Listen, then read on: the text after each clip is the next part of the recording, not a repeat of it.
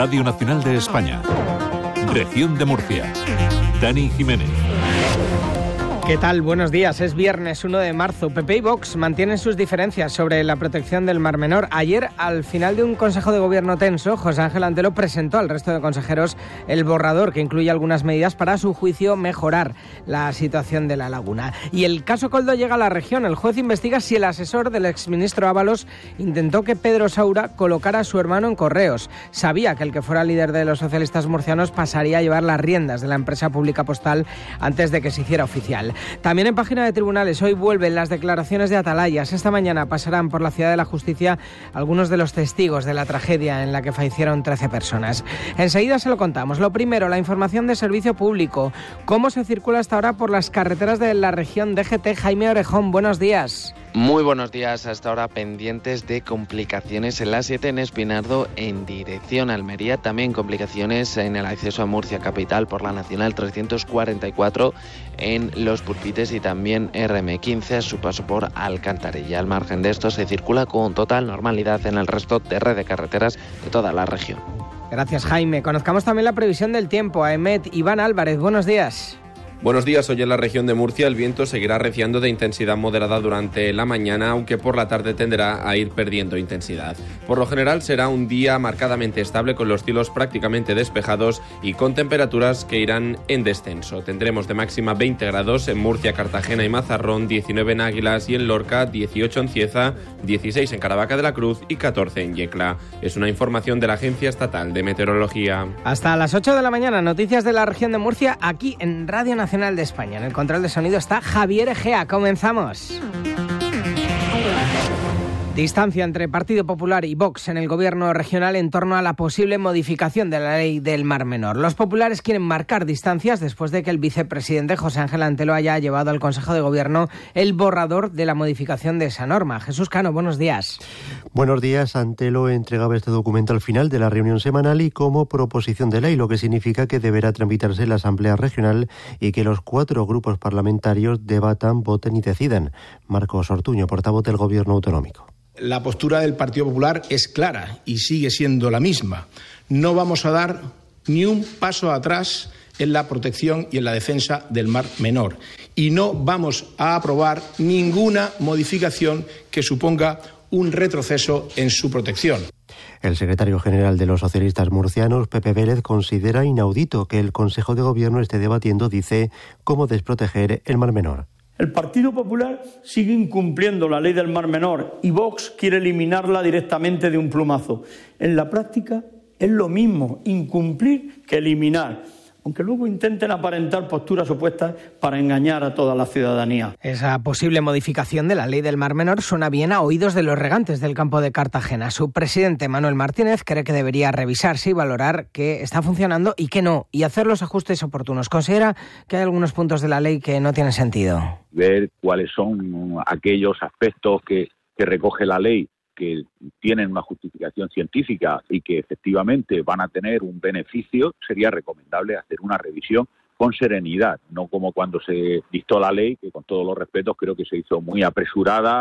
Y mientras los agricultores han vuelto a bloquear durante todo este jueves el acceso al Valle de Escombreras en Cartagena, un punto industrial estratégico. Las reivindicaciones ya las conocen, la excesiva burocracia y la escasa rentabilidad de sus producciones. No tenemos rentabilidad en nuestras explotaciones y al final se nos escuche y un día tras otro. Después de esta otra y después otra y después otra, porque no tenemos nada mejor que hacer. Para ir al campo a perder, pues perdemos aquí. Intentar hacer ruido, que se nos escuche, que tengan no sé, que, que, que, a ver si se puede solucionar algo, porque esto es ruina total. Yo llevo 38 años eh, dada de alta como agricultora y trabajando como agricultora y en los últimos 10 años no mm, veo la forma de poder ir al campo a lo que es trabajar en el campo, que es lo que a mí me gusta, porque la burocracia me asfixia. Sobre las ocho y media de la tarde, varias patrullas de la Guardia Civil disolvían la concentración y escoltaban a decenas de vehículos y tractores para asegurar el tránsito seguro de la caravana.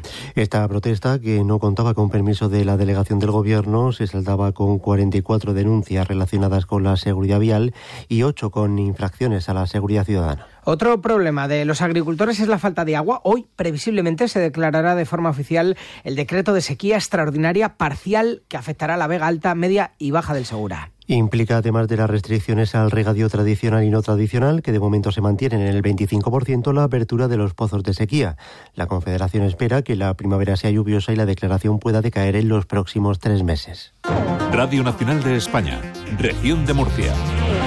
Hablamos del caso Coldo. El presidente de la comunidad, preguntado por la prensa en Madrid, ha hablado acerca del supuesto caso de corrupción que está salpicando a diputados socialistas como el exministro José Luis Ábalos o Teresa Armengol, la actual presidenta del Congreso y expresidenta de Baleares. Fernando López Miras se ha desligado de las acusaciones personales a Pedro Sánchez en cuanto a una supuesta relación directa con el imputado, pero sí ha acusado al presidente del Gobierno de rehuir sus responsabilidades políticas en el asunto. Yo no llevo las pesquisas judiciales, no formo parte de la Fuerza de Cuerpo de Seguridad del Estado y no lo sé.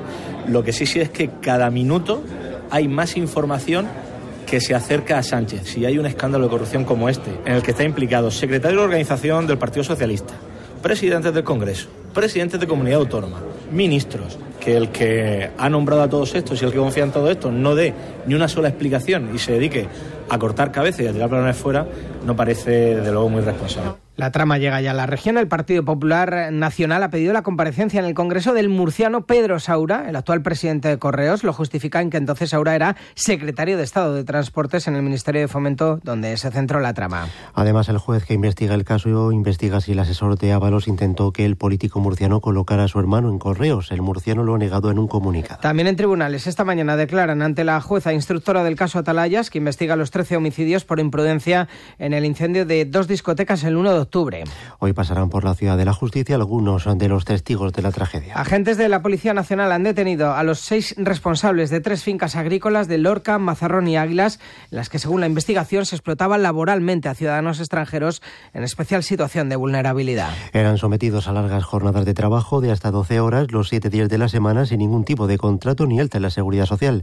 Todo por un salario de 5 euros la hora. Jorge Brocal, portavoz de policía. Los trabajadores una vez captados, eran recogidos en puntos previamente concertados con vehículos que en muchas ocasiones compartían junto con el ganado que también era transportado hasta estas fincas agrícolas. El Banco de Alimentos del Segura celebra anoche una entrega de distinciones para reconocer la labor de 17 empresas que colaboran con la entidad. Una labor que se ha hecho especialmente difícil en los primeros meses de este año tras dejar de recibir los fondos de ayuda europea a personas desfavorecidas que ahora se sustituyen por tarjetas monedero que dejan fuera a muchos perfiles de usuarios. Rubén Ferro es el coordinador de proyectos del Banco de Alimentos. 2023 se redujo, eh, no hubo ni compra de leche ni compra de aceite, por ejemplo, y este año eh, se han quedado a cero. Se ha suplido con unas tarjetas eh, monedero que se van a entregar, una serie de cosas que lo que hace es que el 70% de los beneficiarios se queden fuera. 7 y 53 abrimos página municipal en Murcia. Ayer en el Pleno vivimos un cambio en la estrategia de los grupos de la oposición. Los concejales retiraron todas sus mociones a las que el PP había presentado alternativas. Diez de los socialistas. Solo se votó y no salió adelante una sobre el Día Internacional de las Mujeres. Esta retirada de mociones ha provocado el reproche del alcalde José Ballesta y la réplica de los socialistas en voz de Esther Nevado. Yo he introducido un elemento de reflexión solamente para las señoras y señores concejales, porque están negando el debate a otros grupos con este tipo de maniobras, simplemente. Y están en su perfecto derecho de hacerlo. ¿eh? Sí, como ustedes también están en el derecho de presentar mociones alternativas, también es una maniobra y también lo hacen, están en su derecho. No es lo mismo. Ah, no, claro, cuando lo hacen los otros no es lo mismo. No es lo mismo, no es lo mismo. Y sabe usted que no es lo mismo, lo sabe bien. También ha sido rechazada la única moción del Grupo Municipal de Vox. En su caso eran tres las presentadas. El concejal José Mariano Arenes reprochaba al PP la presentación de alternativas in extremis en las que solo hay declaración de intenciones, dice, pero no medidas. O se aprueba la moción o no se aprueba la moción. Traer una alternativa que va a servir para que no, eh, para que no pueda eh, aprobarse la que yo presento aquí y no se, no se suprima ese artículo, pues la verdad es que eh, hace que no tenga ningún sentido mi moción y por lo tanto también retiro mi moción. En la sesión el PP con su mayoría sí sacó adelante sus cinco mociones. Y en el Pleno del Ayuntamiento de Cartagena se ha aprobado una moción apoyada por todos los grupos políticos para rechazar cualquier injerencia que cuestione los límites municipales y la integridad del municipio. Una medida propuesta por el Partido Popular tras conocerse la intención del alcalde de Mazarrón, Ginés Campillo, de pedir a la comunidad autónoma la adhesión a su municipio de Isla Plana y La Zoía. Nacho Jaúdenes es portavoz del Gobierno Municipal de Cartagena. Resulta totalmente inadmisible que pretenda apropiarse de territorios pertenecientes a otro municipio. Estas declaraciones entendemos que merecen el rechazo unánime de todos los concejales del Pleno de Cartagena. El primero de todos los intereses eh, de cualquier administración es defender su unidad territorial. En Cieza, anoche se inauguró la feria gastronómica con una nueva ubicación, invitados especiales, eventos y buena comida. En los próximos días podremos asistir a las ponencias de los tres chefs con estrella Michelin de la región, Pablo González Conejero del restaurante La Cabaña, María Gómez de Magoga y Juan Guillamón de Almo. Todo ello unido a una oferta gastronómica que apuesta fuerte por la hostelería local. Sergio Gallego es el director de la feria. Una cachamigas que son típicas de una cachamiga blanda que es típica de aquí de Ciesa, la, pipirrana. Luego hay un zarangollo que se hace con calabaza en vez de con calabacín, que es también típico de aquí. Eh, caldo con pelotas, el empedrado. En los deportes pendientes del fútbol sala, el Jimmy Cartagena se enfrenta esta tarde en casa a Rivera Navarra. Luis Herrera. Tras la dura derrota de la pasada jornada en Mallorca, los cartageneros buscarán reencontrarse con la victoria para salir de la dinámica negativa. Escuchamos al mister Duda. Va a ser un partido que viene un equipo que, ya ha mejorado mucho bajo mi punto de vista eh, en este invierno, ahora en el mercado de invierno. Los jugadores que estaban eh, han subido el nivel y están con, con una dinámica positiva. En baloncesto, Lucan visita mañana a Baxi Manresa a partir de las 6. Los universitarios regresan a la competición liguera tras el parón de selecciones y lo hacen con muchas ganas y preparados, así lo asegura el jugador Dylan Ennis. Sí, tenemos ganas de volver a competición tras el parón. Además, Sito nos ha preparado a los que nos hemos quedado aquí para que estemos en forma y podamos afrontar los próximos partidos al máximo nivel.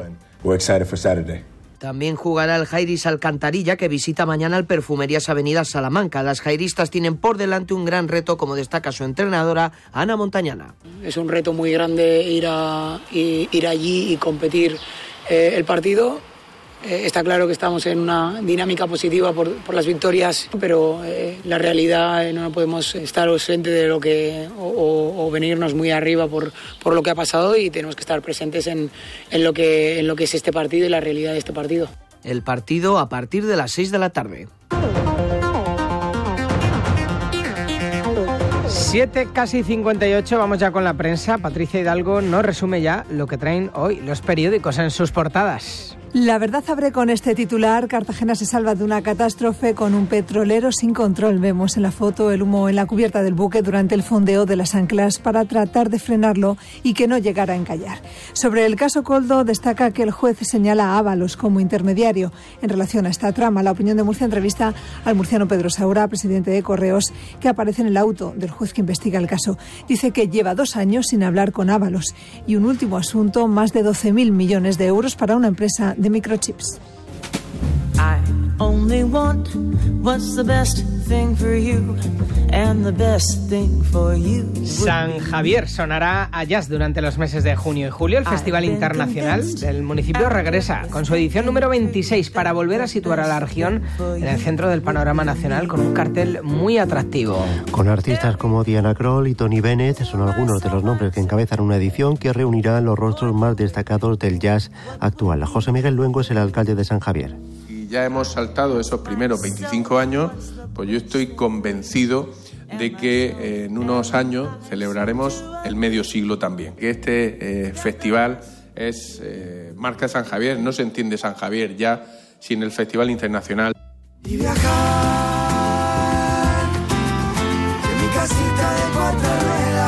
sentir la libertad. Escuchan la música de Los Morochos, llena de optimismo y buen rollo. Los gemelos Ignacio y Juanjo llegan a Murcia con De dónde vengo tour.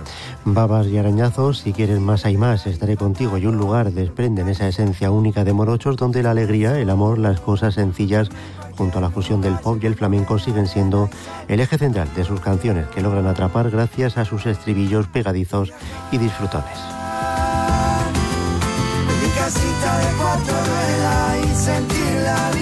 Los morochos en la sala Music a las 10 de la noche. Con ellos nos vamos. Actualizamos la información de la región en 45 minutos por Radio 5 Todo Noticias. Les esperamos. Feliz viernes.